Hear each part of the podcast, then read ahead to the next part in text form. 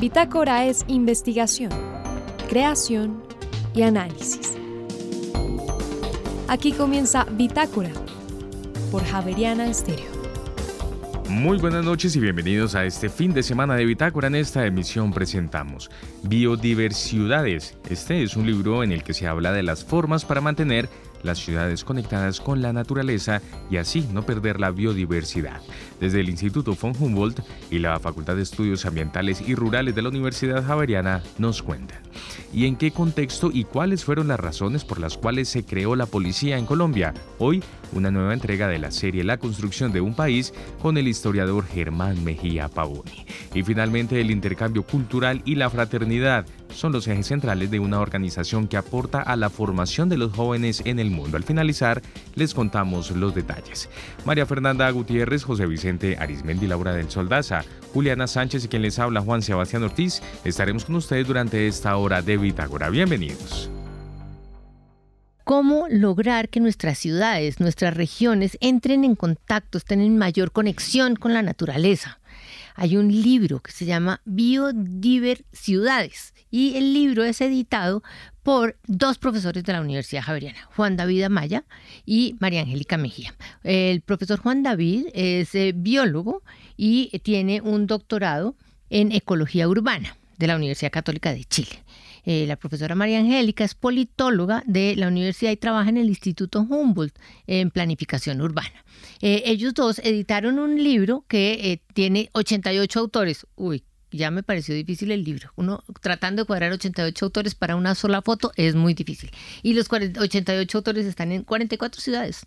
Eh, profesores, bienvenido a Bitácora. ¿Cómo les va? Muy bien, muy buenos días. Fernanda, muchas gracias por la invitación. Y sí, pues, eh, aquí venimos a conversar un poco sobre esta publicación que pues tuvo lugar este año y que lo que hace es plantear una ruta de transformación de las ciudades hacia entornos seguramente mucho más habitables, con mejor calidad de vida, donde eso pueda ser posible a través de la incorporación de la biodiversidad, de la recuperación de los ecosistemas, de la biodiversidad como fuente de bienestar y calidad de vida de los habitantes urbanos que hoy en día predominan en todo el mundo. Y la profesora María Angélica, que como politóloga, cuénteme usted su papel en el libro. Gracias, María Fernanda, por la invitación. Eh, pues empezando por el comienzo, esta es una iniciativa liderada por el Instituto Alexander von Humboldt, em, con ayuda del Gobierno Nacional y con el Foro Económico Mundial. Es una iniciativa que busca posicionar la biodiversidad como elemento central en la planificación de las ciudades de Colombia, pero también de, otras de otros países. En el marco de esa iniciativa de biodiversidades al 2030 hicimos unas publicaciones y el libro que nos convoca hoy es la segunda publicación de esta iniciativa. Eh, una tarea muy ambiciosa, muy titánica, para lo cual desde el Instituto Humboldt invitamos a Juan David a coeditar el libro, un amigo muy cercano de la investigación urbana por muchos años del Instituto Humboldt. Y la apuesta era justamente que el libro explicara qué es una biodiversidad en qué consta, cuáles son esos fundamentos que estamos proponiendo para una conversación y participación de, pues, de diferentes sectores eh, para lograr ciudades que realmente valoren eh, e integren la biodiversidad y los servicios ecosistémicos en la planificación uno siempre le ha atribuido la biodiversidad y los servicios ecosistémicos al campo, a las, a las zonas eh, totalmente rurales, pero no se imagina esperar que nuestras ciudades eh, tengan biodiversidad tan evidente como uno lo entiende. Es decir, o es que el concepto cuando lo metemos en la ciudad varía. Bueno, eh, si quieres yo respondo a esa pregunta un poco como desde la perspectiva de esa idea generalizada que puede ser la que tú estás expresando, de una idea de que la biodiversidad no tiene espacio mm. en estos lugares tan transformados, donde asumimos que la biodiversidad es más como, o más bien que la ciudad es una amenaza para la biodiversidad, que simplemente aparece como un fenómeno que va transformando el territorio, desplazando especies, desplazando los ecosistemas, llevándolos a su desaparición y posiblemente donde lo que predomina simplemente seamos los seres humanos, sus actividades, sus construcciones y demás. Correcto. Pero en realidad no pasa esto ni en, seguramente en las ciudades en las que podemos vivir más cerca relativamente más cerca como una ciudad como Bogotá, Medellín, Cali, las grandes ciudades que uno puede reconocer obviamente en un país como Colombia, si lo estamos hablando en todas las ciudades en el mundo, han ocurrido y han, digamos, se han desarrollado y crecido en un ecosistema que existía previamente ahí, pero que podemos seguir identificando y que sigue permitiendo que seguramente, a pesar de que queramos controlar y eliminar la mayor cantidad de vida como si fuera una amenaza, en realidad sigue existiendo. Hay múltiples manifestaciones de la vida que lo que hacen es transformarse simplemente. Entonces seguramente esas transformaciones serán muy severas, pero las ciudades siguen siendo un espacio muy importante de oportunidades para que esa vida se mantenga ahí, y no simplemente por un valor intrínseco, de un derecho de existencia de la vida, sino que simplemente esa vida juega un papel fundamental también en nuestro bienestar y calidad eh, de habitabilidad de estos espacios como seres humanos y en los cuales em, las especies y la biodiversidad en general y los ecosistemas siguen jugando un papel fundamental, por ejemplo, en el control de la contaminación del aire, en la remoción de los, del material particulado y la vegetación tiene un papel fundamental. Puede ser, por ejemplo, en el control de las inundaciones, en términos de lo que implica esto en la infiltración del agua y el papel que en esto juega obviamente estos ecosistemas, eh, o en la misma recreación o en el valor cultural, en la identidad que las personas reconocen en la naturaleza que podemos percibir y que sigue existiendo en estos lugares. Entonces, ¿qué sería, por ejemplo, de ciudades como Bogotá sin el canto de los copetones en la mañana, ¿no?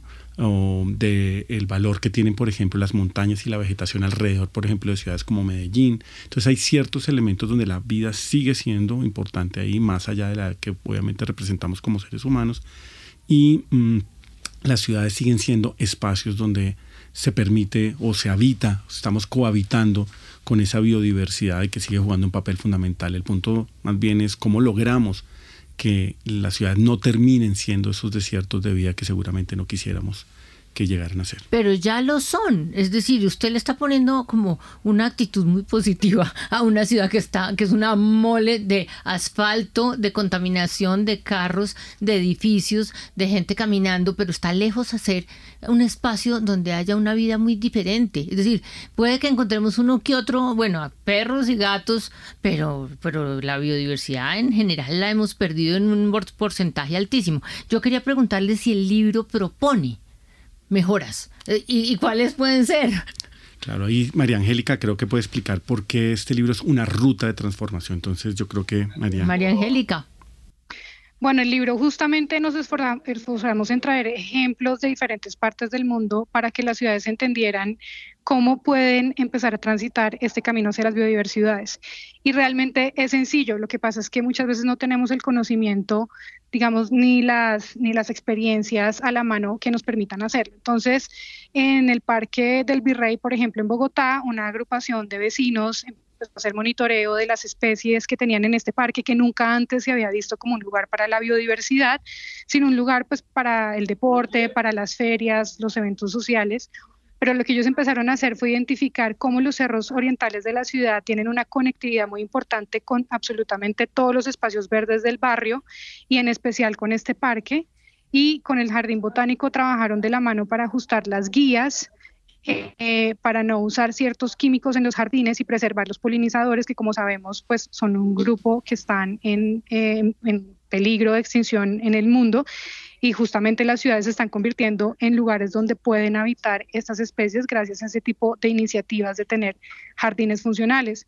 Pero la biodiversidad también, por ejemplo, puede transformar la economía de una ciudad. Y la biodiversidad no solo está en parques, la biodiversidad también puede estar en las plazas de mercado, entonces, en la San Per Mendoza, que es una plaza de mercado muy importante de plantas de la ciudad de Bogotá, el Instituto Humboldt hizo una investigación para identificar las plantas útiles y los usos y se invitó a un grupo de chefs para hacer un laboratorio de innovación gastrobotánica, por así decirlo, y se eh, dio un prototipo de negocio verde basado en la biodiversidad para que esa plaza pudiera reactivarse, digamos, de una manera innovadora después del COVID. Eso también es biodiversidades, digamos, transformar cadenas de valor, transformar economías, transformar formas de ver los espacios naturales, enriquecerlos con biodiversidad, porque ustedes dirán, bueno, la naturaleza está ahí, pero ¿por qué, por qué hablar específicamente de la biodiversidad? Pues justamente la diversidad de especies eh, nos hace más resilientes a choques externos eh, tener diferentes tipos de plantas eh, ante una ola de calor puede hacer que la ciudad responda de una manera eh, pues mucho más adaptativa a estos choques pues que no vemos venir. Entonces de ahí la importancia de empezar la acción desde ya porque el futuro pues lo construimos desde hoy en cumplir que las biodiversidades pues realmente sean una realidad al 2030. Eh, sí, eh, creo que el libro tiene tres secciones, eh, según he entendido. ¿A qué se dedica cada sección? Pues más que tres secciones, lo que quisimos fue brindar diferentes formatos. Realmente el libro explica en una serie de capítulos teóricos toda la visión digamos, son muchos más, conceptuales, proponen indicadores, proponen herramientas, mecanismos, eh, y después de esa parte teórica, que digamos es como la primera gran sección del libro, vendrían una serie de ejemplos que logramos compilar con mucho esfuerzo, eh, más de 20 experiencias pues, de diferentes ciudades en donde justamente se muestra cómo fue esa transformación, es decir, qué fue lo que cambió en ese caso particular que estamos analizando. Son capítulos más infográficos, son capítulos que pues su texto es más corto, tienen unos aprendizajes claves al final que le permiten a la gente eh, de manera muy rápida entender de qué se está hablando.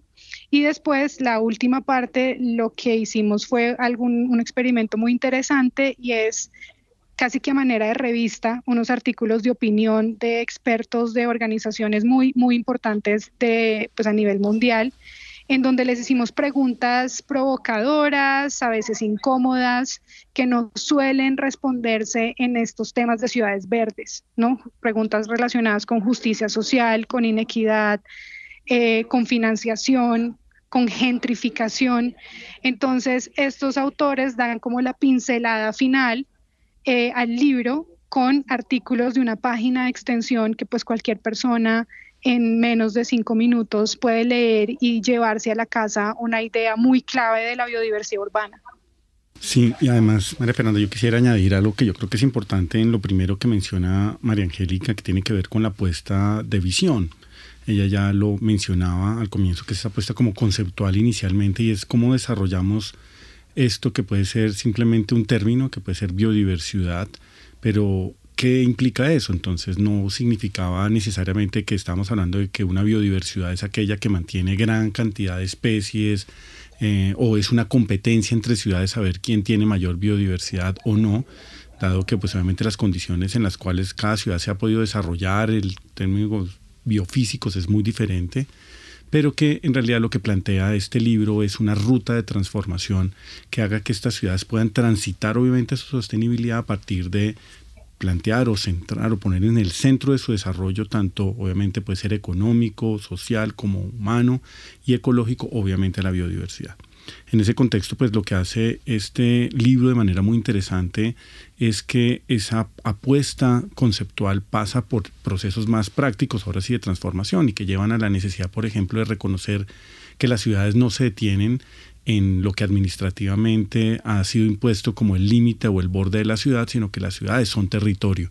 Quiere decir que estamos conectados directamente con nuestras regiones, con lo que ocurre allí, con el alimento que podemos obtener, el agua, todo viene de fuera de las fronteras de las ciudades y por lo tanto toda la planificación de estos territorios debe hacerse en el reconocimiento obviamente de que la biodiversidad trasciende los límites y las fronteras de esos lugares.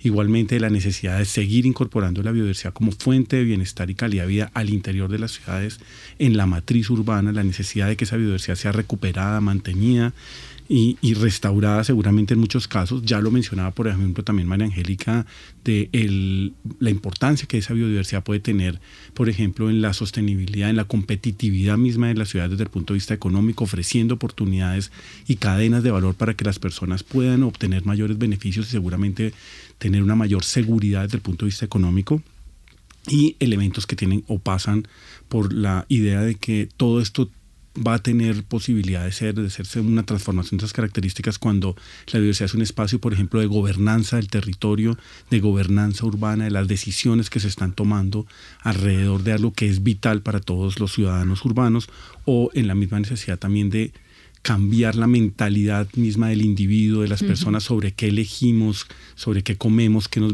cómo nos vestimos, etcétera. Todo ese tipo de decisiones tienen finalmente determinados impactos, finalmente que pues seguramente tienen ganancias en el corto plazo para muchos en términos de beneficio, pero que en el largo plazo necesitamos ver cómo pueden estar afectando nuestra capacidad realmente de poder habitar eh, em, seguramente estos espacios en el tiempo.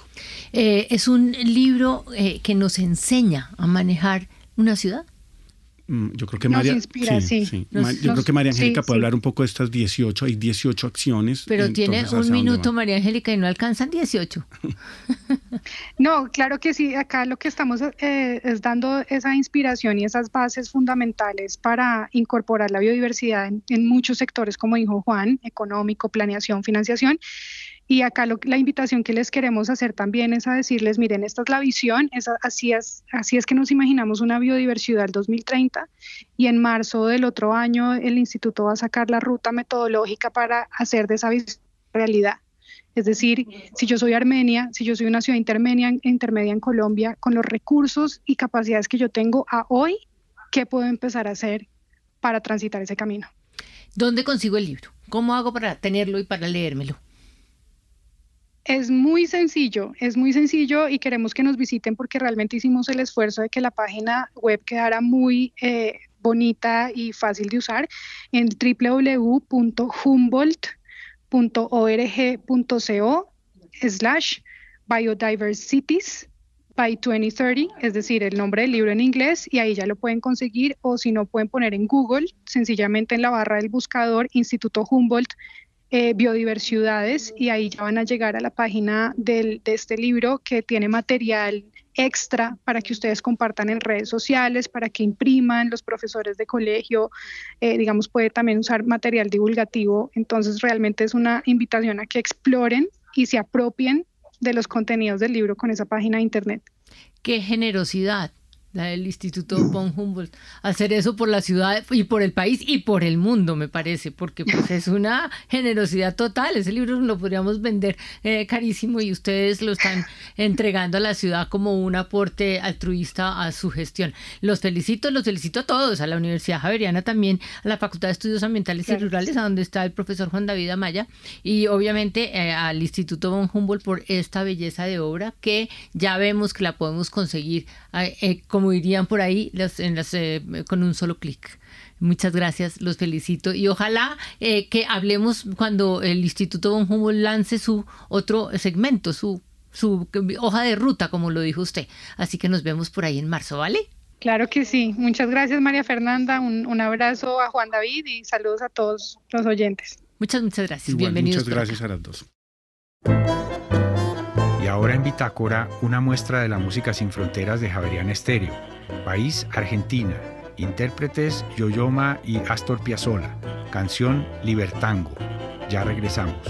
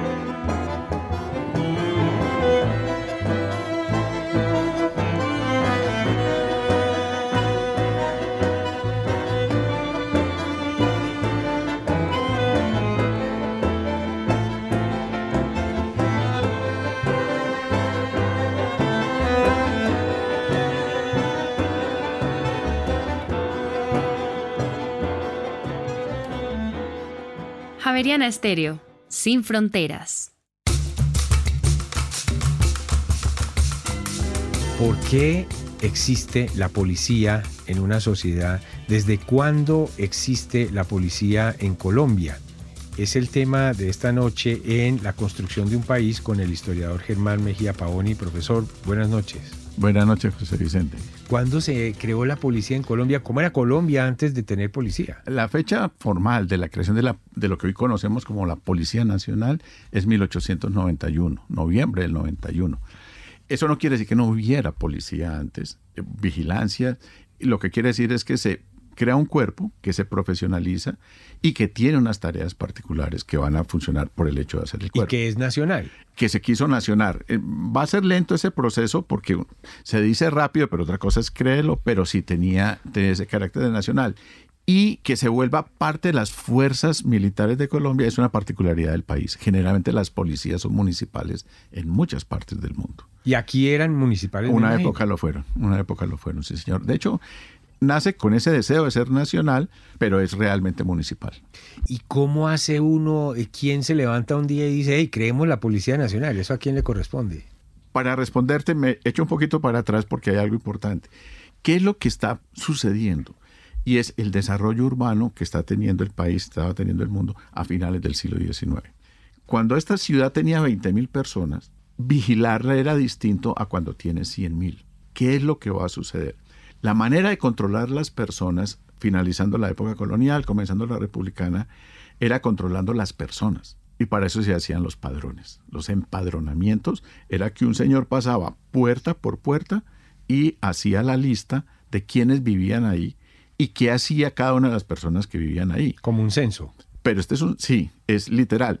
Pero en este censo tú apuntas el nombre. Ah. Y, el, y bueno, el oficio y todo lo demás. Por eso, los que somos historiadores y tenemos los padrones, por ejemplo, de esta ciudad de finales del siglo XVIII, podemos construir casa por casa quién vivía ahí, quién era esclavo, si era blanco, si era indio, si era mestizo, si era... Está completo, porque la vigilancia era la persona. Pero cuando tú ya empiezas a tener 100 mil personas, 80, 100 mil, tú ya no puedes darte el lujo de hacer un listado, casa por casa, con un agravante, y es que en los siglos anteriores la tendencia es que tú morías en la misma cama que nacías. O sea, la movilidad era mínima. A finales del siglo XIX la movilidad es enorme. Ya hemos hablado en este programa de colonizaciones, de baldíos, de crecimiento de industrias, en fin, que va, de ferrocarriles que va a hacer que la gente se mueva. Y si tú te estás moviendo, vas a estar empadronado finalmente en cuántas ciudades. Eso no tiene sentido. Entonces cambia la noción de vigilancia a la del lugar. Entonces ahora tú pones una persona en una esquina a mirar. Entonces tú controlas el movimiento de las personas. Y esa es la gran transformación que aquí se va a dar. De vigilar a la persona a vigilar el lugar. Y esa vigilancia del lugar va a tener un especialista. La influencia francesa en otros es grande. Vamos a tener la gendarmería, que es anterior a la policía, que empieza a tener esta función de empezar a controlar las personas, pero desde el lugar hasta que ya se generaliza y se crean cuerpos especializados en vigilar lugares. Y lo que ocurre en esos lugares. Es más, te van hasta llevar contabilidades y cosas, pero de los movimientos en una zona de la ciudad. 1891, la constitución del 86 estaba nueva, ah, eso también influyó. Sí, claro. Digamos, lo que hay que tener claro es que el, mundo va cambiando y va generando o, asuntos o, aspectos nuevos o elementos nuevos o te va acomodando los viejos para responder a las nuevas necesidades. Lo que antes hacía el, que hacía la ronda por la noche, que salía con el, el, sereno. El sereno, que salía con un farol ahí y a decir, arrepiéntase de los pecados, que el, juicio final va a llegar, que era lo que él decía por las calles. Pues eso no tiene sentido en la ciudad finales del siglo XIX. Ya, ya ahí ya no funciona. Y es más, la, ciudad se ha vuelto más activa en su vida nocturna, entonces es más complicado y de ahí la necesidad de crear el cuerpo Ahora, Germán, eso toca contratar a alguien de afuera, que es decir, o no, eso fue lo que hicieron. Y eso fue lo que hicieron. Ya te mencionaba ahora que la gendarmería y la, la influencia francesa, lo que va a hacer el gobierno colombiano, le va a decir al, al, representante de Colombia en Francia que se hable con la policía francesa y nos ayude. Entonces van a, decirle a un señor, Gilibert, y que en esos momentos él, está formado como militar y en asuntos de policía, ha participado en no sé cuántas guerras por allá de las europeas en, el, continente en el siglo XIX, y él está en Constantinopla, si yo no estoy mal, cuando lo llaman de París y le dicen, mire, usted que tiene buen castellano, todavía no le dicen en español, usted que tiene buen castellano, ¿por qué no se va para Bogotá a ayudarles a estos señores a crear la policía, de acuerdo con la experiencia francesa. Él se viene para acá y se queda acá. De hecho, uno de los últimos directores de la policía es, el nieto. Es Gilbert, sí, claro, descendiente del fundador. Descendiente del fundador. La policía tiene 131 años ahorita. Sí, señor. Y, y tú eso, tiene un desarrollo que se quiere nacional, pero aún hoy en día tiene un nivel municipal, que es todos estos debates que ha habido últimamente, que si la, cómo maneja lo nacional municipalizado, que es de las cosas que me entretienen leyendo el periódico y es, se le pide a la Policía Nacional, pero existe la Policía Bogotá, porque de todas maneras hay una policía rural, los carabineros, por ejemplo, pero hay una policía urbana y esa policía urbana tiene que estar con las autoridades de la ciudad. Entonces, ahí el alcalde, eso no está, no era tan claro a comienzos del siglo, a finales del siglo XIX, pero lentamente va a llegar eso.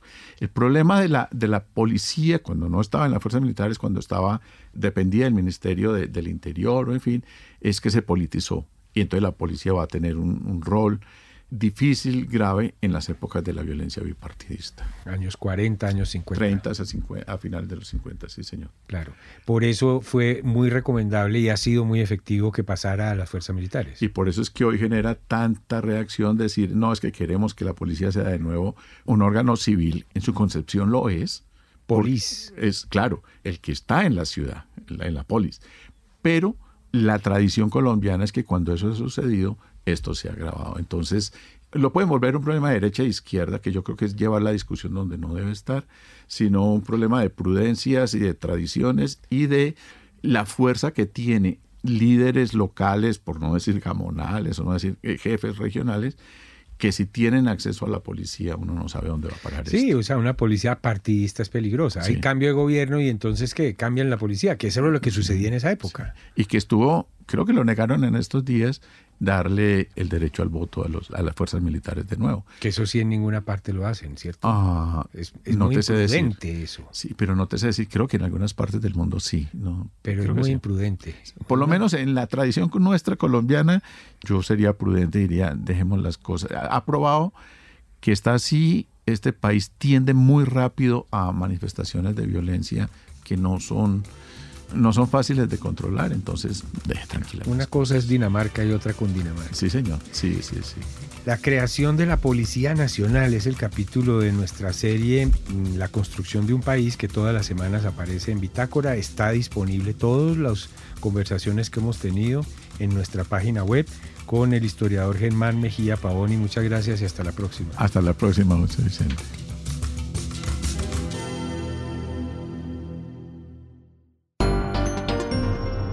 En Javeriana Estéreo, el trino del día.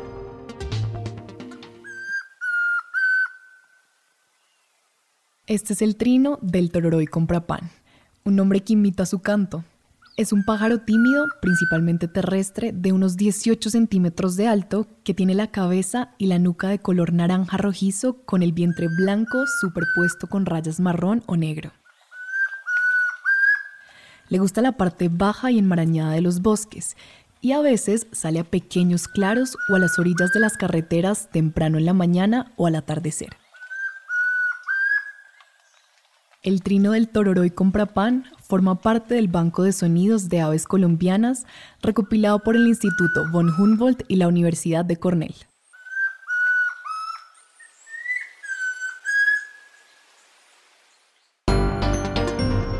Bitácora es investigación, creación y análisis.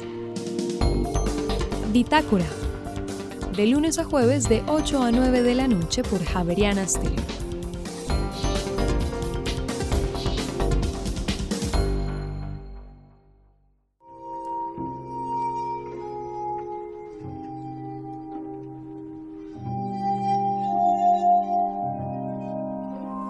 Lo que estamos escuchando en este momento es el canto de una mujer que enloquecida por el dolor de su despecho ha asesinado al hombre con el que la obligaron a casarse y ahora, ensangrentada, en medio de la celebración de la boda, dice escuchar el dulce sonido de la voz del hombre al que ama. Lucia di Lammermoor de Gaetano Donizetti es una ópera que habla sobre el amor, la muerte y la locura. Ambientada en Escocia del siglo XVII, esta ópera está basada en La novia de la Mermur de Sir Walter Scott. Esta novela trata sobre una mujer, Lucía, la cual tiene un compromiso secreto con Edgardo, que es un enemigo mortal de su familia. Cuando Edgardo se va para Francia de manera repentina, el hermano de Lucía, Enrico, aprovecha para casarla con otro hombre llamado Arturo, a quien Lucía detesta. Lucía se resiste a esta unión, sin embargo, Enrico falsifica una carta de parte de Edgardo en donde éste le cuenta que ya la ha olvidado y que tienen un nuevo amor. Entonces Lucía accede y se casa con Arturo. Sin embargo, en la noche de bodas aparece nuevamente Edgardo, quien al ver la firma de Lucía en el contrato de matrimonio, la maldice y lanza su anillo de compromiso al suelo. Lucía enloquece y mientras sus invitados están celebrando la boda en la parte de abajo de la casa, asesina a Arturo. Lucía, con el vestido lleno de sangre, baja lentamente al salón y es en este momento en el que escuchamos la famosa escena de locura, Il Dolce Suono. Las escenas de locura son una convención popular de la ópera italiana del siglo XIX y son sumamente efectivas por dos razones. La primera es que le dan un toque de dramatismo extremo a las historias, como le gustaba bastante a nuestro querido Donizetti, el cual incluyó escenas de locura en muchas de sus óperas, y en segundo lugar porque permiten a la cantante, en este caso una soprano, demostrar su capacidad técnica vocal. Estas áreas son especialmente demandantes para la voz y la que estamos escuchando en este momento, el dolce suono, el dulce sonido, es especialmente reconocida como una de las áreas con las que cantantes como María Callas, John Sutherland, Diana Damrau, Anna Netrebko y la que estamos escuchando en este momento, Lisette Oropesa, han utilizado para consolidar su carrera como cantantes de alto rendimiento. Incluso se espera que en áreas como esta la soprano improvise o cambie alguna de las líneas melódicas para hacer una demostración de su agilidad o de su registro. Lo último que me gustaría resaltar de esta área que estamos escuchando y algo a lo que realmente deberían prestar mucha atención cuando vuelva a comenzar es el sonido de un instrumento muy particular que poco se utiliza hoy en día. El extraño sonido que acompaña la voz de Lucía es producido por un instrumento que se llama la armónica de cristal, que Donizetti utilizó en esta escena particularmente porque genera automáticamente un aire de extrañeza en la música. Es de gran ayuda para representar el estado de conciencia de Lucía.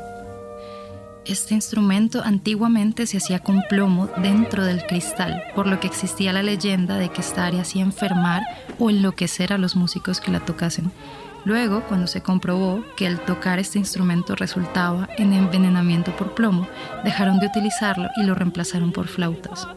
Con todo, nuevas representaciones de la obra, como la que vamos a escuchar a continuación, han recuperado el uso del instrumento, esta vez sin plomo, y lo han incorporado de nuevo a la obra.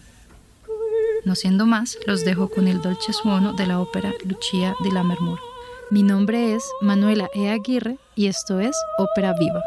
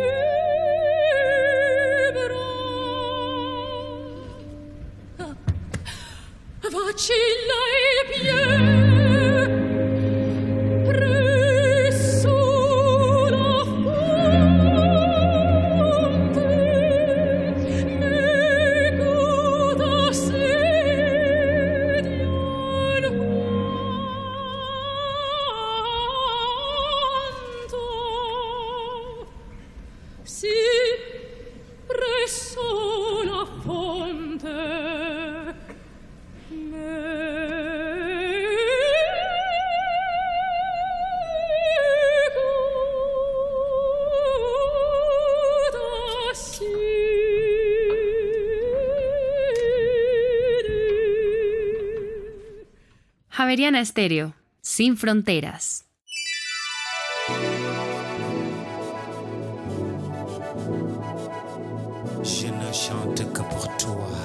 Y ahora en Bitácora, una muestra de la música sin fronteras de Javeriana Estéreo. País Senegal. Intérprete Baaba Maal. Canción Dowaira. Ya regresamos.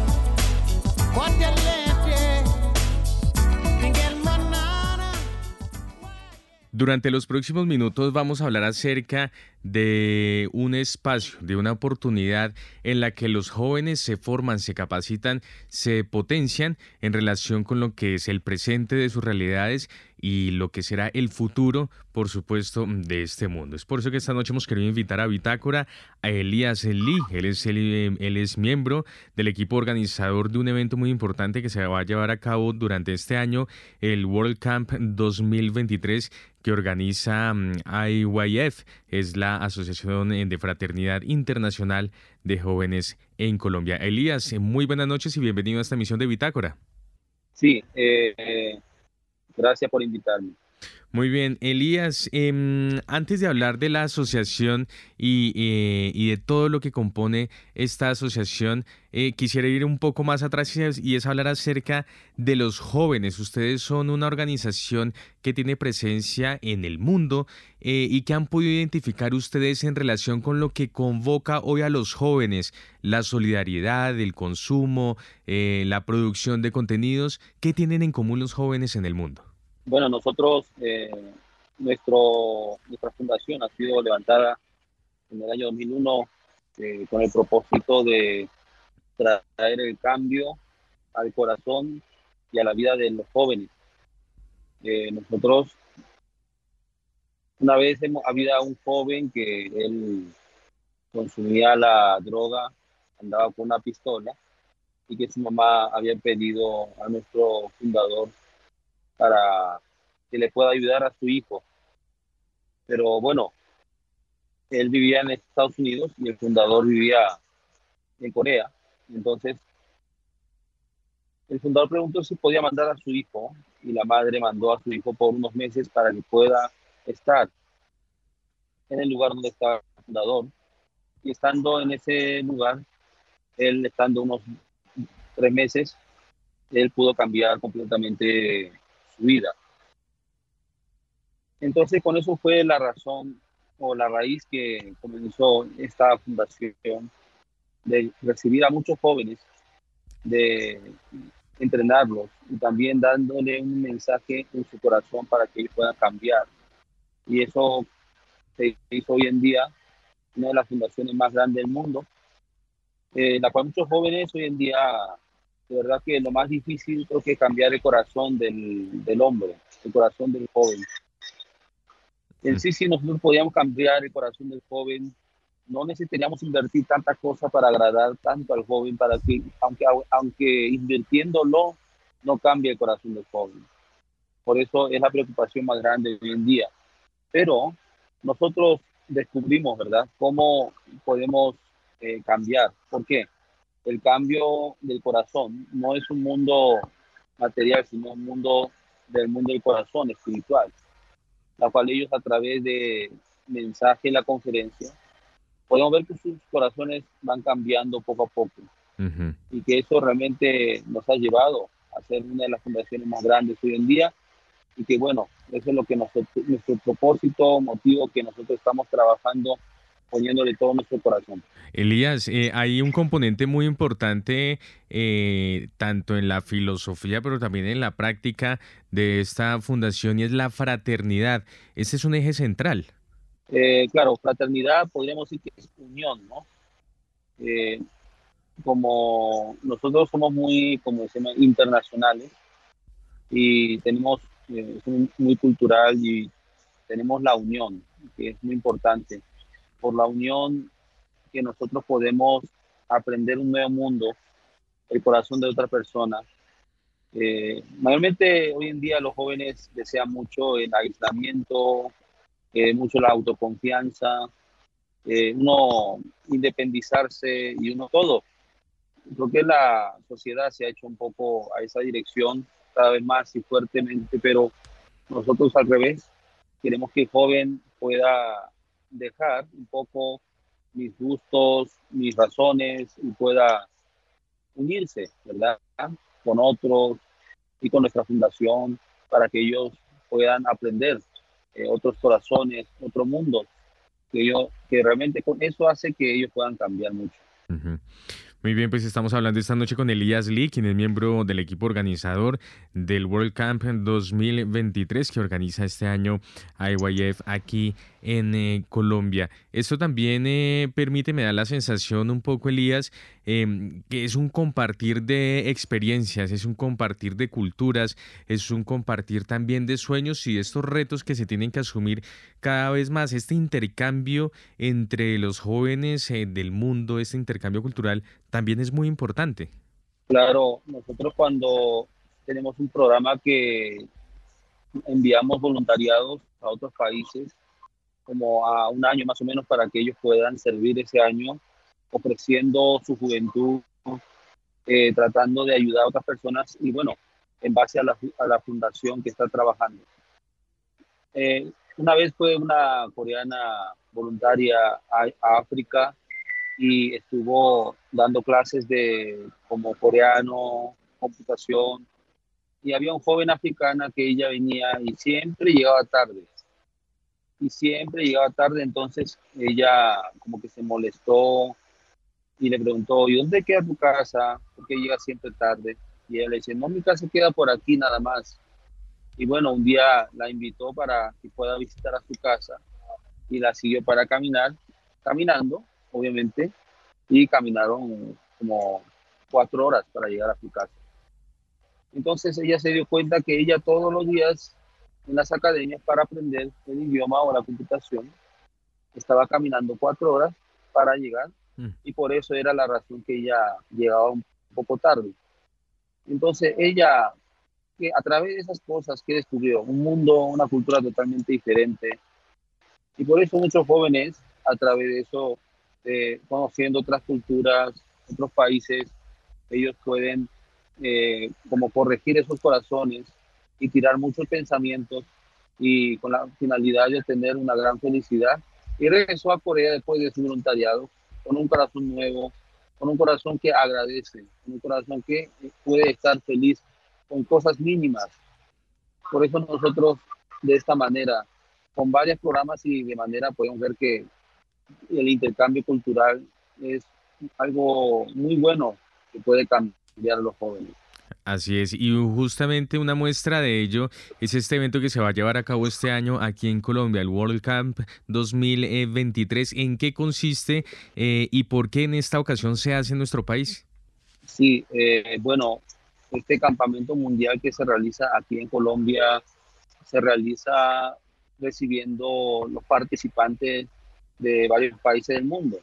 Por lo menos de Latinoamérica van a venir varios, de Honduras, también México, de, Costa Rica, también de Panamá, venir de Venezuela, de, Perú, Bolivia y, obviamente de Corea. Eh, la cual así nosotros en esta vez, bueno, en este año hemos podido eh, recibir la fecha para realizar este evento aquí en Colombia. Y de verdad que nosotros estamos muy eh, agradecidos y contentos. También estábamos aprovechando esta oportunidad para de verdad expresar nuestro corazón de agradecimiento a este país de Colombia, que de verdad nos ayudó también a Corea del Sur cuando estábamos en plena guerra con el comunismo del Corea del Norte. Muy bien, pues Elías Lee, además eh, también al, al finalizar este mes se va a llevar a cabo un concierto de un coro que viene desde Corea. Sí, ellos eh, son el coro Gracias, que también siempre han estado con la fundación, un coro que de verdad ellos fueron nombrados uno de los mejores coros del mundo, eh, ganando muchas competencias internacionales. Que por último, en el año 2015, en Alemania, de Marc Cordón, ganaron el premio mayor en el coro y ya fueron nombrados como lo mejor del mundo. Y verdad que ellos siempre han estado acompañando en todos los países del mundo con sus presentaciones. Y en esta vez vamos a tenerlos aquí en Colombia en este evento. Muy bien, pues Elías Lee, quien es miembro del equipo organizador del evento, el World Camp 2023, que se va a llevar a cabo aquí en Colombia. Muchas gracias por haber estado con nosotros esta noche en Bitácora. Siempre bienvenido a Javeriana Estéreo y mucha suerte con este encuentro y con todo el trabajo que permanentemente adelantan alrededor del mundo. Una feliz noche. Eh, como en las redes sociales tenemos el IYF Colombia, el IYF Colombia. Ahí nos pueden encontrar todas las informaciones que nosotros tenemos de este evento y de las actividades que hemos estado haciendo. Y también tenemos el WhatsApp, ¿verdad? 310-777-9044. 310-777-9044. También nos pueden eh, comunicarse con nosotros por WhatsApp. Y bueno, tenemos el concierto importante eh, el día 31 de enero en el Palacio de Deportes a, las 6 y 50 de la tarde PM, eh, están invitados, la entrada es libre y que cualquier, cualquier persona puede venir y disfrutar el evento de concierto de La Paz del Gracia. Y antes de finalizar esta emisión de Bitácora, les tenemos 13 recomendaciones culturales para que ustedes se programen con nosotros durante este fin de semana. Inicialmente, en la Cinemateca de Bogotá se está llevando a cabo una nueva edición de vacaciones recreativas para que los niños y jóvenes entre 5 y 17 años puedan disfrutar, aprender y crear nuevos mundos y experiencias. Un espacio para compartir y disfrutar en familia durante el periodo de vacaciones mañana desde las 9 de la mañana en la Cinemateca de Bogotá. Por otro lado, este sábado a las 11 de la mañana se realizará la conferencia Análisis Fundamental Civilización China a cargo de la Embajada de la República Popular de China. Este es un espacio para reflexionar sobre la cultura, la política y lo social de este país asiático. Recuerde a las 11 de la mañana este sábado en la Biblioteca Pública Virgilio Barco. Y finalmente el próximo domingo a las 11 y 30 de la mañana se presentará la obra La rebelión de los títeres y los héroes que vencieron todo menos el miedo. Una obra que comienza cuando Matías el titiritero quiere dar inicio a la función, pero resulta que todos sus muñecos están dormidos y para despertarlos les pide ayuda a sus amigos. Recuerde, este domingo a las 11 y 30 de la mañana en el Teatro Libélula Dorada. Y así llegamos al final de esta emisión de Bitácora. Ustedes muchas gracias por haber estado con nosotros. Los invitamos a que continúen en Javeriana Estéreo una nueva entrega de la serie 50 vidas y a continuación Luis Fernando Rondón y Rock 91.9. Que tengan todos ustedes un feliz fin de semana.